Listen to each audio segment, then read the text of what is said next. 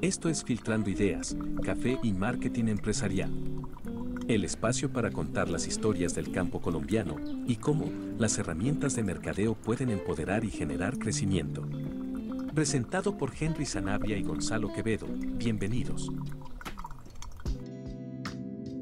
Bueno, bienvenidos al capítulo 4 de Filtrando Ideas. Eh, hoy con la compañía de María Azung y de Gonzalo Quevedo, que siempre nos acompaña en el podcast.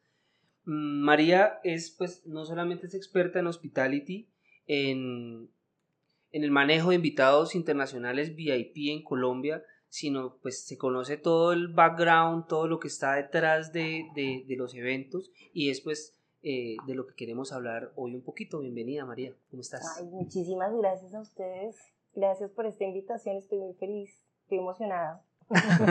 bueno.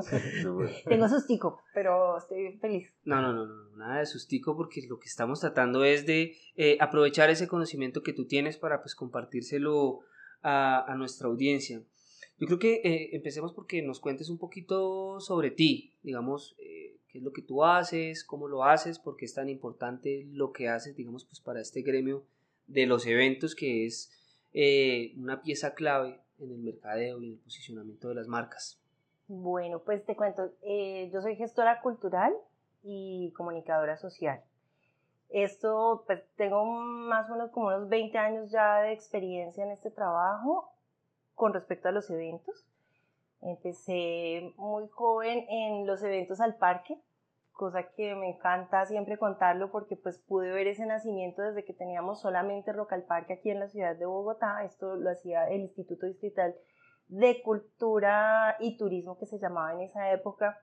Luego se cambió a Secretaría de Cultura y de ahí pues ya vienen con otras derivaciones. Pero yo trabajé en esencia como en la época además que el alcalde era Mocus. Mm. Entonces digamos que ha habido varias administraciones, yo hice cinco Rocal Parques, entonces pude vivir como diferentes administraciones, fue muy bonito, pero también al lado de esos Rocal Parques fueron naciendo otros espacios como Colombia al Parque, Hip Hop al Parque, Salsa al eh, Salsa Parque al Parque, etc. Entonces, principalmente trabajé en Rock al Parque y también pasé por Ópera al Parque y por Hip Hop al Parque. Y era ver cómo los eventos, además, este tipo de espectáculos que eran para esa época novedosos en, en nuestro país, eh, iban creciendo, ¿no? Y además también al amparo de y bajo la sombrilla de lo público, que es algo que por fuera de Colombia, pues a mucha gente le parece increíble, como, wow, qué chévere que en una política pública se apoyen expresiones como el hip hop o como el rock. Es- eso fue iniciando pues como tu Como mi carrera. carrera, sí, después de que apenas salí de la universidad en comunicación social, empecé haciendo televisión. Yo creo que la gente apenas Claro, dijiste porque- Rock al Parque quedó. es una insignia de la cultura acá. Claro, Sí, yo empecé haciendo televisión cuando me gradué y trabajé en el- lo que en esa época se llamaba Colcultura, o sea, uh, y luego se volvió Ministerio de Cultura y en el naciente City TV, que también en Bogotá pues fue una revolución. Ya de ahí, eh, cuando ya entré a Rock al Parque, mi carrera continuó por, por el sendero de, de los eventos y de la gestión cultural. Así de forma chiquita, solo como para pues ponerle un poquito de, de contexto y, y la relevancia pues que tiene que pues, nos estés acompañando. ¿Qué otros eventos así eh, pues como más conocidos también Pues has estado? mira, mm, dentro de lo público, pues principalmente los festivales al parque, también trabajé en la Orquesta Filarmónica de Bogotá eh, como asistente de dirección, con lo cual tuve como dos temporadas, dos años largos en todo este tema de lo sinfónico, que fue pues bastante bonito todo este tema de la música clásica. Y eh, um, en lo público privado, por decirlo así, tenemos el Festival eh, Iberoamericano de Teatro, en el que crecí siendo muy chiquitita, pues como digo, muy joven, mientras Fanny fue la directora. Y tuve la fortuna, empecé como intérprete de las compañías de China que venían, dentro de la ópera de Pekín, pues que eran 40, Wow. compañías de 40 y 60 personas y yo tenía pues a cargo acompañarla, ser su intérprete de chino y estar pendiente pues como ser su ángel, ser la cara además del festival frente a ellos durante todo el tiempo que estuviesen en Bogotá, en el festival. Mm, y tuve la fortuna con el tiempo de ser la coordinadora de ese departamento. ¿Y eventos así? Eventos por el lado de lo, de lo, de lo privado, también digamos que he estado mucho en, los conciertos, estos mega conciertos de artistas del mainstream. por eh, ejemplo. Por ejemplo, una época muy bonita fue cuando toda esta oleada se reactivó, que fue en el año 2006. Y les cuento pues que uno de los más fantásticos fue Jamiroquai, eh, Bjork, que inauguraron pues como esas oleadas, el primer concierto de Iron Maiden en Colombia, eh, allí estuve yo como tour manager local, Slayer, entonces digamos también pasando como por diferentes tipos de, de tendencias musicales. Yo estoy entre, entre sorprendido y con un poquito de envidia. No hay medio chiquito, todos son producciones masivas, gigantes. Eh, sí, pues artistas grandes, mmm, pero unas experiencias increíbles y un aprendizaje súper. Y pues yo creo que ah, ahí es donde empalma justamente eh, pues la razón de que, de que estés aquí. Mm, si bien pues este es un espacio que está un poquito destinado a, filtrar ideas sobre mercadeo, eh, creo que los eventos vienen siendo mm, un elemento importante, digamos, en, en donde se visibilizan las marcas, en donde se comunican los valores de muchas marcas, eh, porque pues me imagino que mm, pues ya sea como una activación de marca o, como parte integral, digamos, del, de la comunicación, ¿sí? De, esas marcas, sea conectar directamente a las personas a través de eventos. Eh, pues yo creo que ahí es pues en donde está todo el valor de que tú nos cuentes mucho sobre esa, sobre esa experiencia con el tema de eventos. Claro, es que los eventos son una plataforma en la que las marcas traen al consumidor a que interactúe con ellos, genera un espacio en el que uno puede realmente tocar qué es lo que la marca representa, cómo la marca pues, hace parte de mí, cómo yo puedo ser parte de la marca. Por eso es importante que la planeación sea pues, impecable, que la gente se sienta y sienta que está recibiendo todo lo que la marca le, le quiere ofrecer. Es cierto. pues miren, para mí los eventos es una cosa que, que, además tiene magia porque como dice un poco Gonzalo, es el punto de contacto de la marca, ¿no? No solamente esta cosa de, de la medición de, de, las estadísticas y de cuánto una marca vende, cómo están las redes, etcétera, sino que realmente hay un tú a tú, ¿verdad? Es el momento en que realmente y por alguna circunstancia el dueño de la marca o de la empresa va a tener la posibilidad de asistir y ver y percibir realmente quién es su público quiénes son sus consumidores, qué aspecto tienen, ¿no? Digamos que esta cosa en diferido por teléfono, por encuestas, pues muy chévere, pero no hay nada como lo real, ¿no? Como lo tangible y las relaciones Totalmente de acuerdo, sí. Entonces, digamos que para mí los eventos tienen esa magia, que con todo lo que pasó en la pandemia había como un dolorcito ahí en el corazón de, de estar y no estar, porque uno podía participar en muchas cosas virtuales, pero por ejemplo hoy el vernos acá en este contexto, en vez de haber hecho un podcast diferido. Una videollamada, sí, claro. es como, no, es vernos, es ver las expresiones de las caras, etc. En cuanto a la planeación, bueno, yo soy fanática y los que me conocen, soy extrema en el tema de la planeación, a veces sufro de hiperplaneación, eh, pero al final siempre estoy feliz porque creo que tuve la razón. Realmente, realmente hay una, hay una cosa y hay un dicho por ahí que es, eh, no comienzas nada sin saber cómo lo vas a terminar, ¿verdad? Y la planeación nos, sobre todo tiene que ver con eso. El planear a veces está como muy visto como, ay, no seamos tan planeadores, dejémosle todo al destino, seamos espontáneos, eh, hagamos las cosas como nos nazca el corazón.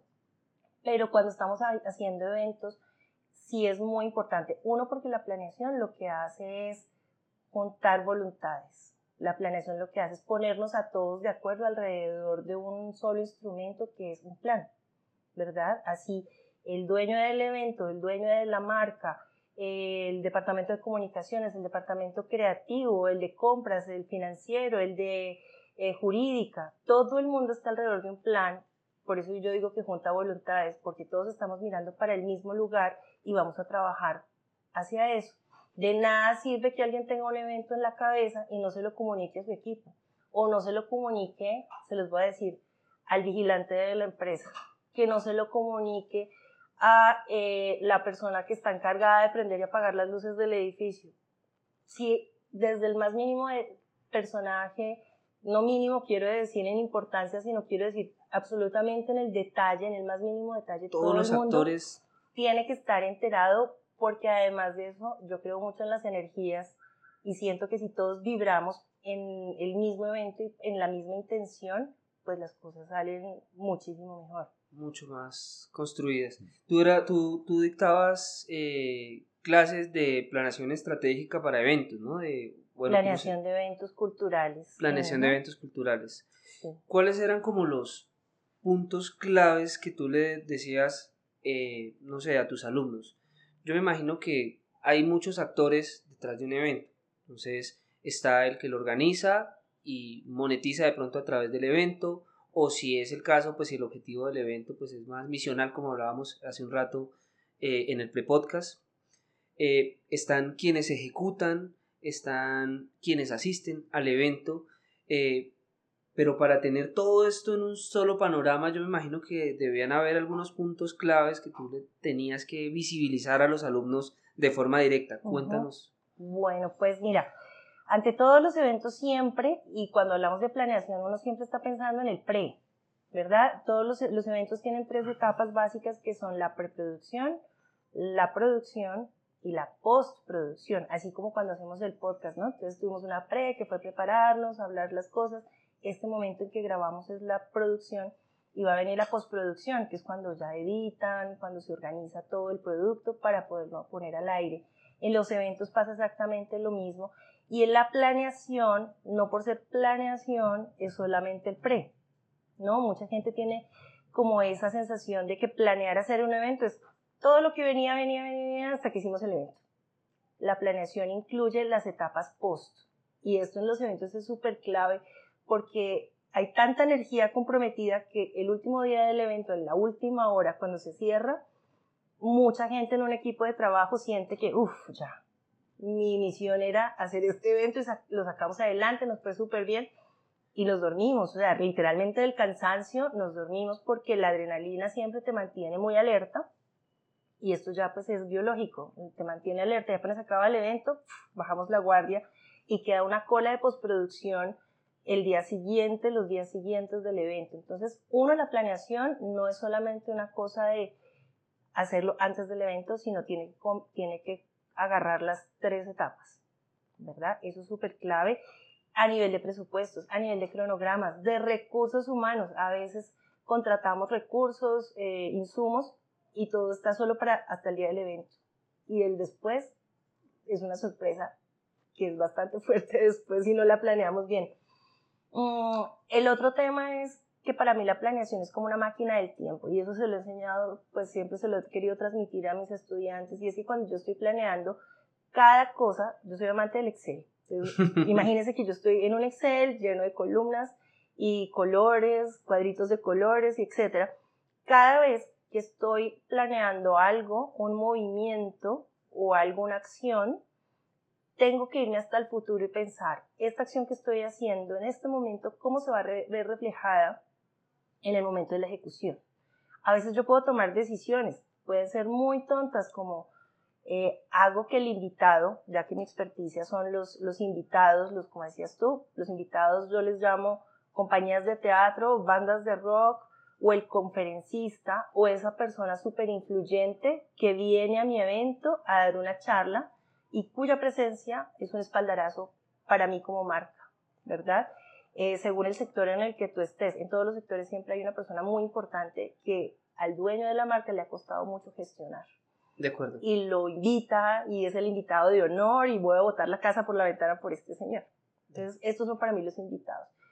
Simplemente el hecho de pensar en correr dos o tres horas algo en su cronograma de trabajo o de la programación, eso cuando lo estoy haciendo en un Excel, tengo que pensar en el futuro, cómo va a incidir si yo corro esta programación tres horas, el señor, su vuelo, llegará a Colombia, habrá vuelos para ese día, el hotel, la distancia entre el hotel y el venue. El venue le llamamos pues al sitio donde hacemos el evento, ya sea un centro de convenciones o sea el Parque Simón Bolívar. todas esas cosas que a veces nos parece como dos horitas, ¿verdad? Y que Mm. lo echamos un poco como en menos, tiene una gran incidencia. Entonces siempre es una máquina del tiempo. Yo siempre le digo a, mi- a- a la gente, cualquier decisión que tomes, vete al futuro y mira qué incide y te devuelves. Un poco pues como la peli, ¿no? Digamos que acá escuchándote, pues la planeación claramente es como el corazón de que todo eso se pueda ejecutar de la manera pues correcta. Sin embargo, pues tratándose de eventos, de personas, de artistas, ¿dónde entra ahí o cómo se hace, cómo gestiona uno ese riesgo, o cómo se prepara uno para esos imprevistos? ¿Es netamente como experiencia o es identificar puntos claves durante el proceso de planeación donde yo diga, esto es posible que pueda fallar, es lo más posible que puede fallar, esto a lo mejor no falla, pero en caso de que falle, tengo este backup. ¿Cómo, cómo Y entra ahí eso en el sí, ahí sí Gonzalo tocó un punto súper, súper álgido y es claro, el tema dentro de un evento, los imprevistos. Claro, para, la- para las personas neuróticas como yo, siempre estamos pensando que la planeación está hecha para tener que, mm, ¿cómo lo explico? Es para poder prever los imprevistos. Es decir, los imprevistos siempre van a suceder. Lo que tengo uno es, lo que decimos, minimizar uno la cantidad de imprevistos que nos pueden suceder. Entre yo más prevea, y ahí es cuando vienen los escenarios A, B, C, D, F, G, H, que es cómo es prever cómo voy a reaccionar en caso de que algo pase. Por supuesto, hay cosas que nunca en la vida se nos puede ocurrir, que en una temporada soleada en Bogotá caiga una granizada en el Parque Simón Bolívar que detenga un festival porque pues las carpas de la prensa, todo sale volando, etcétera, ¿no? Digamos que eso son unas cosas bastante eventuales, pero la, mm, lo principal es saber que tenemos cosas, van a haber imprevistos y tenemos que prever cómo responder a esos imprevistos. ¿Hay alguna metodología o algún, no sé, alguna estructura de Pues digamos un poquito en, para eso? en el tema de los negocios existe una cosa que es la prospectiva, ¿no? Entonces yo utilizo mucho la, la noción de la prospectiva, que es como ir eh, teniendo unos faros y unos posibles futuros. Y por eso siempre hablo de la máquina del tiempo, ¿verdad? Porque puede suceder, o sea, hay cosas como, como que nosotros no nos imaginamos que si estalla un volcán en México, esto pasó en un Rock al Parque, si estalla un volcán en México va a incidir en las conexiones de los vuelos de los artistas que van a venir a un Rock al Parque. Como pasó en Islandia. En Islandia estalló el volcán y en Europa estuvieron parados los vuelos durante, no me acuerdo yo, una o dos semanas por la emisión de ceniza y esto fue hace unos años antes de la pandemia. Entonces, estas son cosas que pues, yo no puedo pensar No, que un eso no volcán va a estallar. perspectiva. No puedo poner un Excel. Exacto, pero lo que sí puedo hacer es, uno, estar preparado para los imprevistos. Es decir, que si uno sea un neurótico como yo, tiene que estar, ser tolerante a los imprevistos y tener una gran capacidad de reacción. Y en la medida en que hayamos planeado bien y tengamos claro en dónde está toda nuestra información, en dónde está cada uno de los actores y factores de esa planeación, va a ser mucho más rápido tomar decisiones. No hay nada como entrar en pánico porque hay un imprevisto y no saber en dónde está la información. A mí se me quedó en la mente que hablabas ahorita, pues vinculándolo un poquito a cuando te presenté, que pues, hablamos de hospitality, ¿sí? Eh, ¿Qué es eso? ¿Cómo funciona? ¿De qué se trata? Bueno, pues mira, el hospitality es, un, es un- una sección, departamento o aspecto dentro de la planeación de eventos que para mí siempre es muy importante porque es en la que me, me especialicé además, eh, pero que también nunca ha sido muy mirada con detenimiento, porque cuando tú tienes un evento siempre estás pensando en la boletería, en dónde lo voy a hacer, el techo, la tarima, las luces, etcétera, pero el hospitality es como el departamento de bienestar de logística de esos invitados que vienen a tu evento. Y, e invitados no quiero decir el señor al que le dimos una invitación o una boleta, sino quien viene a hacer el show central de tu evento. Yo les llamo invitados. En unos sectores un poco más eh, del mundo contractual le llaman el insumo artístico, el insumo humano, bueno, etcétera. Ok. Para mí son invitados porque además no, son- no es alguien que, además de que yo lo esté contratando, algunos no, pero a muchos tú los contratas, entonces tú dices, pues nada, lo estamos contratando, es un insumo, es el que viene, se presenta, canta y se va. Y chao. Y para eso le pago, ¿no? Eso digamos. Pero en otro sentido, esas son las personas que enriquecen y le dan sentido a tu evento. la gente está yendo es por ellos. Y son las personas que tienen que sentirse a gusto para que cuando estén haciendo lo suyo, ya sea una presentación artística de, artes escénicas, o sea, alguien que está dando una charla, es un speaker, en el caso, por ejemplo, de las marcas que, que nos escuchan también, em, pues es alguien que tiene que vibrar, que tiene que estar en sintonía con tu evento, tiene que estarse a gusto, tiene que sentir que lo estaban esperando y eso influye la logística con la cual yo estoy haciendo el evento. No se trata de, botar la casa por la ventana, que también es una cosa muy que tenemos los colombianos, es que cuando tenemos un invitado especial es, ¿no? O sea, gastémonos todo en el mejor restaurante, el mejor hotel, el mejor, no se trata de eso, sino que todas sus justas proporciones, presupuestos, posibilidades, sea lo más perfecto y amable y amoroso posible. De esa manera, esa persona estará súper feliz y cuando haga su evento, va a decir, su presentación va a decir, yo vengo por esta marca. Claro, y la mayoría de los casos esa perfección se nota es como los pequeños detalles, porque a lo mejor si me encontraba en el hotel, el vuelo y lo que necesitaba, pues es lo que yo esperaba, o lo mínimo que esperaba de, pues, para poder venir a hacer esta presentación. Pero si llego y me recogieron, tenía lo que, lo del, un tour por las localidades principales, que se me quedó el, el, celular en el avión y me lo recuperaron, me rescataron. Ahí, ahí, ahí, ahí yo, yo, estaba mirando a Gonzalo así como con ojitos de anécdotas. Anécdotas. chéveres, buenas, malas, locas, la que nos quieras contar en relación a eso. Si se te sale el nombre del artista, chévere.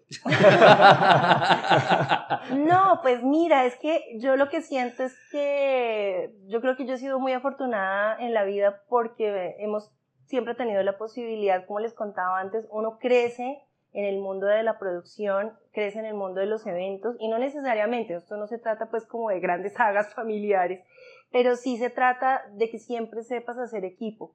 Y cuando tú tienes equipo de trabajo, trabajas con mucha tranquilidad y eso se le transmite a gente que ni te conoce. Entonces, yo he tenido presidentes de, o sea, una cosa que nada que ver con la cultura ni nada, esto es el presidente de una gran corporación financiera mega super internacional, que son los asesores financieros de un supergrupo económico acá en Colombia. Ya dije todo. venía el señor y su, y su mano derecha, que es colombiano, venían en diferentes vuelos y bueno, pasan cosas como que su jefe, el megapresidente, le dice, ya no voy a ir a Venezuela, ahora voy a ir directamente a Colombia y el señor está en un país por acá cerquita, yo no me acuerdo muy bien, pero su mano derecha ya venía en un avión, o sea, ya estaba con el cinturón puesto en un avión, diciendo, ahora yo cómo le voy a comprar un tiquete a mi jefe para que llegue a Colombia si yo ya voy en un avión. Entonces yo lo que recibo en mi celular es una tarjeta de crédito Gold Mega Empresarial Platino Titanio, no sé, me acuerdo.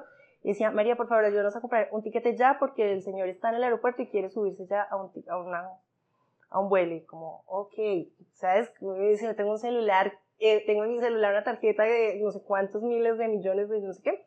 además, yo todo me lo imagino así. Pero bueno, digamos que son cosas que pasan. El uno, hay tanta confianza que te mandan una tarjeta de crédito para que compres un tiquete y yo lo último que alcancé fue decir, ¿en qué silla pongo a tu viejo? Ventana, pasillo. Y se fue la comunicación. Entonces fue como y solucione. y solucione, el señor llegó. Este, esta mano derecha venía tan, tan, pues, tan nerviosa como de todo lo que iban a hacer que dejó sus audífonos marca Freshuguachu, ya no me acuerdo, en el avión. Entonces aterrizó, llegó a Bogotá, se quedó en uno de los mejores hoteles y me llamó y me dijo, María, se me quedaron mis audífonos adorados consentidos que me costaron un ojo de la cara, se me quedaron en el avión. Y ya uno generalmente dice, pérdida. Pero mira que es tan bonito que uno empieza a generar como cadenas de contactos y de gente que no te conoce y que tú le pides el favor, mira, me pasó esto, esto, que a los dos días me llaman de la aerolínea y me dicen, efectivamente, aquí están sus audífonos, por favor dígame dónde se los mandamos. Ah, qué bueno. Entonces, digamos, esas son anécdotas que son como de recuperación de cosas imposibles en momentos de alto, de alto estrés. Pero, pero siempre pasan cosas así, ¿sabes? ¿Y cómo, ¿Y cómo manejan el estrés en los eventos? Porque, pues bueno, eh, de la poca experiencia que he tenido con eventos, eh, claro, hay una tensión administrativa, hay una tensión como de, del flujo cuando ya está sucediendo el evento, de que todo esté deben haber mantras y consejos especiales para mantener la cordura en, en, esos momentos. No, y que es una ejecución en vivo. es una ejecución en, vivo, pero sobre todo uno tiene que tener siempre esa conciencia de lo que les digo, el trabajo en equipo. Yo no me puedo, yo no me puedo, como, ¿cómo es la palabra? Descolocar. no, no puedo perder mi compostura, no puedo entrar en shock y en ataque ni de pánico, ni de enojos, ni de llantos, ni me puedo paralizar porque hay un equipo que depende de mí. ¿Verdad? Entonces, digamos que cuando uno tiene esa, esa noción de que yo hago parte de un equipo, nadie se puede paralizar y todos tenemos que seguir fluyendo y al ser equipo entre todos tenemos que buscar la solución. Que era lo que le contaba ya Gonzalo. Para mí una de las fortunas en la vida es que yo cada vez que entro a un equipo de producción y veo caras conocidas y veo amigos, digo, acá no me dejan morir. ¿Verdad? Porque entre todos nos ayudamos a salir adelante. El estrés es una cosa que efectivamente está a la orden del día y uno pasa noches sin dormir y tiene estrés y le tiemblan las manitos y tal, pero son circunstancias que uno mismo debe, o sea, solo están en, no hay nadie que te lo quite. Eso solamente te lo provocas tú, es como el mal genio, ¿no? Alguien te lo provoca, pero yo solo me, soy, solita me lo tengo que quitar porque no hay nadie que venga y te lo arregle. Entonces están técnicas como respirar, dormir bien, o sea, técnicas de respiración. No necesariamente hay gente, que medita y tiene mantras, hay gente que medita sin necesidad de pensar como en entidades superiores o en el universo o etcétera, que son como formas de pensamiento que te ayudan, pero hay personas que no creen en nada. Entonces, en ese sentido, lo mejor son las respiraciones. Es controlar la respiración, el ritmo cardíaco, bajarle a la revolución y eso lo haces en cinco minutos. Te encierras respiras y sales nuevo. Y ahí, ahí se me quedó algo que yo creo que como dicen, me gustaría hacerle doble clic, zoom, y es, claro, sea yo el empresario, el director ejecutivo, el organizador, el artista, bueno, una figura importante dentro del... A veces uno dentro de la planeación, que, que, que nos cuentas que es tan importante, a veces no se tiene en cuenta de que soy un ser humano y debo planear descansar, debo planear tener mi mente tranquila, debo planear comer bien para poder servir bien en función del evento. Háblanos de experiencias sobre eso que yo Les creo que voy a contar cómo administras tu tiempo? Unas cosas bellísimas. Tantos años de experiencia, tantos años de experiencia a mí y a gente a mi alrededor nos ha costado gastritis, para el, o sea, estoy haciendo el, compendio de lo que nos ha pasado, ¿no? Gastritis, eh, problemas de columna, parálisis faciales, gente que termina en el hospital, al tiempo que en el evento, ¿no? Productores, etcétera, donde además en la clínica te dicen, suspende el celular. Es decir, si tú no quieres llegar a eso, porque realmente lo que uno dice es, yo no puedo dar el lujo de irme al hospital, yo no puedo dar el lujo de comer en este momento mi almuerzo porque yo tengo que trabajar. ¿No? Entonces, si tú no quieres llegar al punto donde te quiten tu celular y te digan, ya no sirves para o esta temporadita, tienes que descansar y que te suspendan del evento como tal, ¿qué tienes a cargo? Tienes que desde antes ser consciente de lo que dices. Hay que cuidarse, el autocuidado. Hoy por hoy mi cronograma, mi calendario tiene una franja que se llama autocuidado, porque también me di cuenta que nadie me puede cuidar. Soy solo yo la que puedo tomar la decisión de voy a parar y voy a almorzar. En Colombia también tenemos un tema, y yo también por mis, por mis ancestros asiáticos, una cosa, y es que en Colombia pareciera que el que almuerza en la hora de un full trabajo o en un evento sobre todo, o en estas cosas de alta tensión, se almuerza desde, ay no, pues... Tan conchudo. Tan de buena usted, rica la vida el que puede almorzar y nosotros acá trabajando. Y no, entonces, por un lado tiene que ver con las cabezas, con los líderes de los equipos de trabajo, con los dueños del evento, ser conscientes de que la gente debe parar para, almorzar y yo tener mi conciencia de autocuidado, porque como digo yo, si yo me chuleteo ya, no voy a poder estar para el evento, no voy a poder trabajar. Me preparé seis meses trasnochando haciendo un evento al cual no voy a poder, en el cual no voy a poder participar. Entonces ahí hay como una cosa de lado y lado. Yo como jefe también, si lo vemos desde la forma utilitaria o desde la forma pragmática, es si yo reviento a todo mi equipo planeando un evento para el día del evento, pues van a estar cansados, desconcentrados, enojados, nerviosos, todo va a salir al revés y cuando hablamos de los imprevistos no hay capacidad de reacción.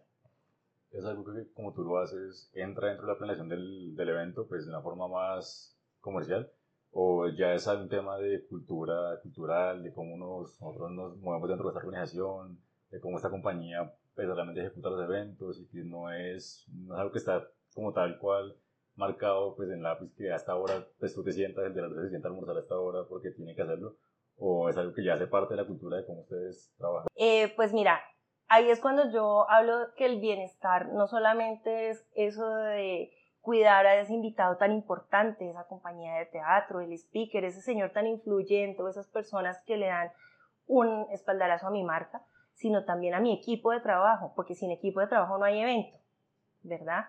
Entonces, hay un concepto que es muy importante que es hoy día el, el, el del autocuidado, en donde no solamente tiene que ver con la cultura corporativa, es cuánto yo cuido a mi equipo de trabajo y efectivamente hay que planearlo, hay que meterlo dentro de los presupuestos. Esto siempre ha sido como parte con lo que yo riño y con lo que peleo con personas o con nuevos empresarios que no han hecho eventos o que han hecho eventos de otras características. Entonces, dos detalles súper importantes siempre es pensar, mi equipo de trabajo se queda horas, tarde, hasta las 10 de la noche, se queda trabajando por nuestro evento y la gente lo hace de bacanería. Mucha gente además en este sector es contratada por prestación de servicios, o sea que nadie está pensando ni en las horas extras, ni en que por ley hay que dar tanto dinero, etc. Puro amor a la causa. Por ser contratista, prestador de servicios. Y en ese caso, se les olvida prever, por ejemplo, el transporte nocturno para que el equipo se vaya a su casa, no importa cuán lejos viva, es gente que se está quedando en tu trabajo para hacer tu evento con todo el amor, que si se va en bus y tú quieres que la gente se vaya a las 10 de la noche con su portátil al Transmilenio a su casa y vuelva el otro día y esté a las 8 de la mañana nuevamente porque lo más seguro es que este evento requiera ese compromiso. No es hoy nos vamos a las 10 y mañana entonces volvamos, repongamos horas. Entonces hay un tema que es el bienestar de la gente, es que la gente se vaya tranquila a su casa, descansada, o cansada pero sin tener que estar pensando tengo que coger el bus, tengo que caminar en la oscuridad, me tengo que cuidar la seguridad, etc. Entonces está eso, está la comida, siempre hay que mantener un equipo muy bien alimentado, además no solamente es un tema de, sentir cariño y que quien me contrata me cuida, sino que además de eso, como decías tú, hay un tema energético, hay un tema de las calorías, de mantener la atención, eh, las neuronas, etcétera. No puedo pretender que un equipo rinda si ese factor falla y no, pues cada quien que mire a ver cómo se resuelve, pues sí, no. claro. Lo que yo menos quiero en mi equipo de trabajo es que mi equipo se preocupe por salir a comprar la empanada, a, ¿no? Que, que, estén como, que esa sea su preocupación. Y de que eso debe estar incluso de, dentro de la planeación, incluso financiera del Totalmente evento, de debe acuerdo. estar pues ahí integrado. Eh, hagamos un resumen chiquitico. Entonces, eh, tenemos la importancia de los eventos para eh, el sector pues, del mercadeo, de la publicidad, de conectar las marcas con las personas, eh, pero principalmente mm, de lo que más hemos charlado es tener en cuenta que esto requiere una planeación que involucra un pre, un momento in situ, en vivo, ejecución. una ejecución eh, y un post y que dentro de esa planeación debe estar incluidos todos esos tres aspectos eh, que adicionalmente pues debemos tener un dentro de esa planeación también perdón que sea tan insistente con, con eso eh, cómo funcionan los humanos detrás de esa situación detrás de, ese, de esa serie de actividades la parte pues humana y, y biológica de, de- de como cosas como comer y demás El bienestar. que- el bienestar, bienestar. propio, el bienestar del, del empresario, del organizador, el, empresa- el bienestar de las personas que están allí y que eso pues puede o, in- o incide directamente en la ejecución buena, adecuada y positiva del evento. No sé si se me escapa alguna cosita, Gonzalo. Que hablamos de tantas cosas que sí, o sea, pasamos por la importancia de, es que es muy importante un evento porque es donde las marcas, tanto es un espacio para el consumidor, para conocer a la marca, como para la marca para conocer a su consumidor y la importancia de planear bien y no tenerle miedo, al- yo creo que no es tenerle miedo al, al riesgo, a los imprevistos, tenerle miedo a no estar preparado a- para esos riesgos. nos ibas a complementar. Sí, les quería, es que, es que creo que entre, como dice Gonzalo, de todo lo que decimos, a mí se me, a veces me escapan cosas. Y creo que es importantísimo para las empresas y para las marcas no pensar solamente en hacer eventos por hacer eventos, ¿no? A veces uno desde la empresa está pensando en hagamos algo, pero hagamos qué, no, no sé, ¿qué se nos ocurre? Un evento. Hagamos un evento. Tal cual. Claro, en, en un sector en el que yo trabajé había siempre como esta noción y nosotros le llamábamos la eventitis. Ok. Y la eventitis también es como hacer muchos eventos sin tener claro para qué, sino simplemente con la sensación de que hay que hacerlos, ¿verdad? Porque nos da exposición, porque al anunciarlo eh, hay mucha publicidad y hay como movimientos, sino que realmente cada vez que pensemos un evento lo pensemos para qué lo queremos, ¿no? No solamente, el, pues un poco lo que decía Gonzalo, el contacto, sino también cuál es el objetivo. Entonces, volvemos a esa noción de misionalidad que es la misión del evento. ¿Cuál es la misión primero de mi empresa? Del producto que yo quiero mover, de tantos objetivos que hay que ni siquiera tienen que ver con lo comercial, sino que cumple con ese valor de la empresa, ¿verdad? Entonces, primero, ¿cuál es mi misión y cuál es la misión de mi evento?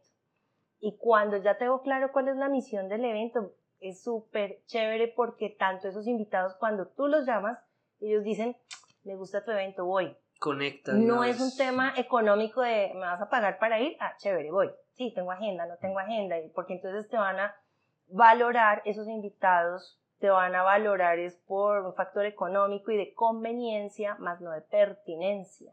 Es decir, yo voy a tu evento por lo importante que es tu, tu evento y porque sabes que yo puedo aportar. Eso lo hace un invitado. Cuando estás hablando de tu equipo de trabajo, el equipo de trabajo nunca se va a preguntar, pero ¿para qué hacemos todo esto? ¿no? Porque eso es otra de las cosas que pasa en los momentos de mayor cansancio y estrés en los eventos. Y es que si yo no veo claro para qué queríamos este evento, pues simplemente yo me pregunto, ¿todo este esfuerzo para qué es? Entonces hay que sintonizar y armonizar a todos en el objetivo del evento. Y otra cosa que se nos olvida es el público asistente. Que el público asistente no simplemente diga, ay, chévere ir a ver o un artista o ir a escuchar a tal o cual persona o asistir a un panel o algo simplemente porque son los tesos los que van a estar ahí, sino realmente involucrar a esas personas que sientan para qué es ese evento y que estén en esa misma sintonía, ¿no? A mí eso me parece que le saca el mayor provecho y el mayor de los rendimientos a los eventos y a las actividades. Me una excelente reflexión. Sí, Para- no, ese era, el- sí. ese era el- el- la estacada final y buena para, sí, para dejar, eh, pues ya como de, de reflexión y de, y, y de conclusión, ¿no? Porque pues sí, le- creo que incluso la pandemia pasó muchísimo, todo el mundo quería hacer webinars y, y contraten agencias de marketing y producción de contenidos alrededor de eso y muchos eran, Como por pegarse a la tendencia. Sí, Sin- claro. una coherencia detrás. Por no dejar de Sí, hacer. Claro. eh, que era el- un poco eso, era que no se olviden de nosotros, hagamos algo, levantemos la mano. Pero pues bueno, ahí les dejo eso. María, muchísimas gracias. De verdad. hoy. No, con mucho cariño, Me gracias encantó a ustedes. haberte tenido acá. Gracias a Gonzalo siempre por la compañía, al equipo técnico que siempre nos, nos ayuda aquí a sacar esto adelante. Eh, y pues para las personas que, que nos estuvieron escuchando, eh, si tienen preguntas, comentarios, cositas que decir, que complementar, pues nos lo pueden dejar en los comentarios. No se les olvide por favor darnos cinco estrellitas en la calificación del podcast para que asimismo pues siga creciendo esto y, y, pues sigamos generándole valor a, a- a los emprendimientos Trayendo invitados de, de esta y categoría. trayendo invitados así de Sí. chéveres. Oh, gracias. bueno, muchas gracias. Muchas gracias. Gracias a ustedes.